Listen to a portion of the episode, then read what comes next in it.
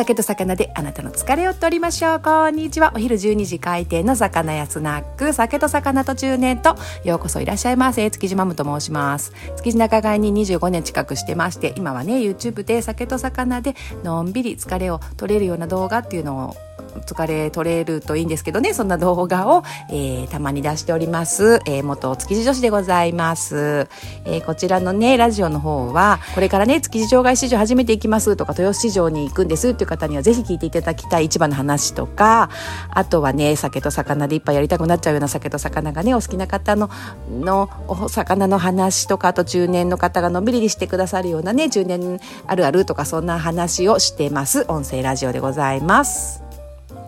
今日は何を話そうかなと思ったんですが、昨日の続きですね。昨日は築地場外市場でマグロを買うときはこんなお店がありますよ、なんていう話をしたんですが、今日はね、カニのお話がしたいなと思います。えー、築地場外市場にカニを買いに行きたいなと思ってらっしゃる方、聞いていただけると、あ、そんなお店があるのねって、ちょっと参考になるかと思いますので、ぜひ聞いてください。あとはね、カニをね、冷凍で買ってくるかと思うんですよね。皆さんカニって。その時の解凍のポイント、これやっちゃうと大変なことになっちゃうよっていうようなポイントが一つだけありますのでそれもお話ししようかと思います。美味しくね。あのいいものを安く買ってさらに美味しく食べる方法なんていうところまでお話しできればと思います。えー、まずはね、ちょあと築地場外市場にカニを買いに行きますという方、いいカニいっぱい売ってますのでね、築地場外市場。まずはですね、一番初めおすすめなのが、昨日マグロのね、お話の時に、えっ、ー、と、で、出てきました。よく出てくるんですけど、私が大好きな場所で、築地魚河岸という商商業施設があるんですね。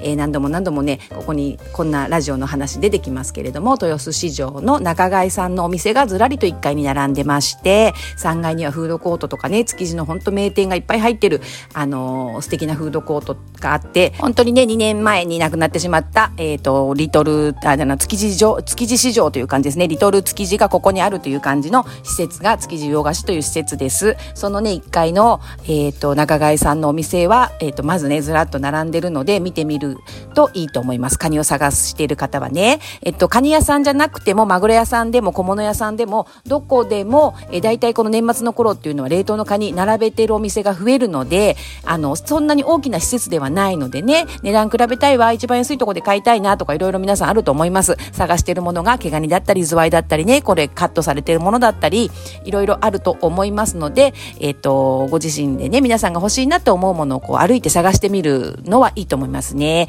えー、築地洋菓子の1階の、えっ、ー、と、鮮魚売り場ですね。ここは見てみましょう。築地洋菓子って2つ建物がありまして、小田原橋島と、えー、開港橋島っていうのがあって、どちらの建物の1階にも、えっ、と、中貝さんのお店ずらっと並んでますので、あの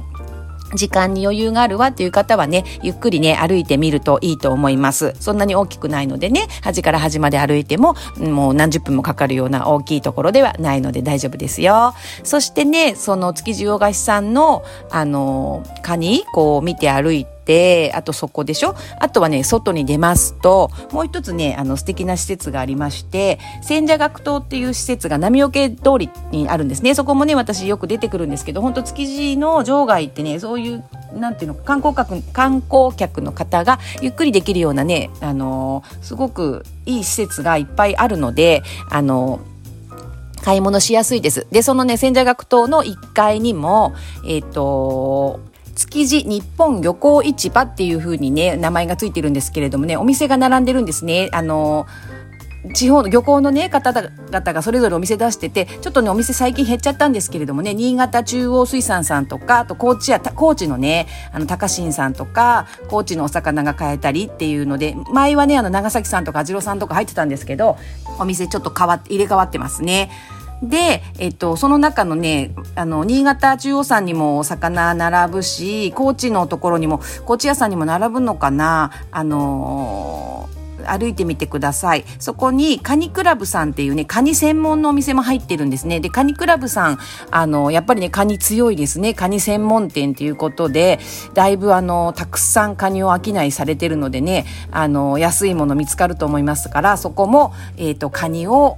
探しているっていう方はここ、えっ、ー、と、千社学島の1階、日本漁港市場っていうところも歩いてみるといいと思いますね。新潟中央さんも、あの、大きいの結構割とね、あの、大きめの毛ガニを去年安く売ってたりなんかしたので、あの、歩いてみるといいと思います。そして最後は築地場外市場のね、あの、周りに、あの、あります、築地場外市場の中にありますお魚屋さんね、何軒かありますので、そこは、あの、要チェックですね、歩いてみるといいかと思います。三宅水産さんと、えー、斉藤水産さん、大きなお魚屋さん2つありますね。あとは小さなマグロ屋さんとか、えっ、ー、と、いろんなね、お店、鮮魚店じゃないところにもきっとね、カニ並んでるところが多いと思うので、いろいろね、歩いてみるといいかと思います。まあ、やっぱりね、こう、結局最後はいろいろ歩いてみてねっていうあれになっちゃうんですけれどもね、三宅水産さん、斎藤水産さん、はどこにあるかというとね、築地のね、中通りかな。えっ、ー、と、斎藤水産さんは築地中通りで、えー、三宅水産さんは築地横丁通りっていうちょっと細い道路、あの通りなんですけれどもね、門関通りこう入っていくと、甲羅組さんが見えるので、甲羅組さんの角を左に入っていくと、そこが築地横丁通りでとっても楽しい、あの、細、細いこう、道路なんですけれどもね、寿司三昧さん本店さんとかも出てきて、あの、横の筋ですね、横に行く、えっ、ー、と、通りがありますのでね、そこに三宅水産さんはあります。いろいろね、歩いてご覧になってみてください。値段もね、本当にお店ごとそれぞれだと思います。ここがね、一番安いっていうのもなかなかこう言い切れないので、皆さんご自身の目でこう見てね、品物のいいもの、悪いもの、あの、お店の人とよくお話をしてね、こんなの欲しいです、こんな風に食べますっていう、いろいろ話をして、いいもの見つけていただければと思います。さあ、そしてね、美味しいカニを買いました。冷凍カニを買って、さあ、いざ食べましょうって言った時に絶対出てくるのが解凍なんですけど、カニはね、解凍の方法がね、たった一つきあの気をつけなきゃいけないことがありまして、それをしてしまうととんでもない、あの、高級なカニが台無しになってしまうので、ぜひ気をつけていただきたいことがあります。えーそれはですね、解凍したカニを長くね、置かないっていうことなんですよね。なので、食べる直前に、あの、いつ食べるっていう、そのタイミングに合わせて解凍して、解凍したものは、えっ、ー、と、すぐに食べるっていうことが大切なんですよね。黒、あの、カニの黒変って皆さん聞いたことありますかね？真っ黒になっちゃうんです。カニの、あの、茹でたものを長い間そのまま置いときますと、えっ、ー、とね、黒くなっちゃうんですね。よくなんか、あ築地のね、おじさんたちに聞くと、タンパク質が変わって、時間を置くと真っ黒でメラニンになっちゃうんだよってよくあの、教えてもらったんですけれどもね。なので、カニの解凍の方法でやっちゃいけないのはですね、解凍したものを長く置いておくっていうのがダメなんですね。あとよくありがちなのが冷凍のものを早く食べたくて茹で直しちゃうとかね。これもダメです。味気が抜けちゃうので茹で直しはしない方がいいと思いますね。一番おすすめの解凍方法はさっと水であの周りのね氷を落としたらえっ、ー、と毛ガニなんかはそうなんですけれども甲羅を下にしてね流れ出ないように甲羅を下にして、えー、冷蔵庫の中で食べるまでえっ、ー、と、そでも一日一晩とか置かない方がいいと思うんですよね。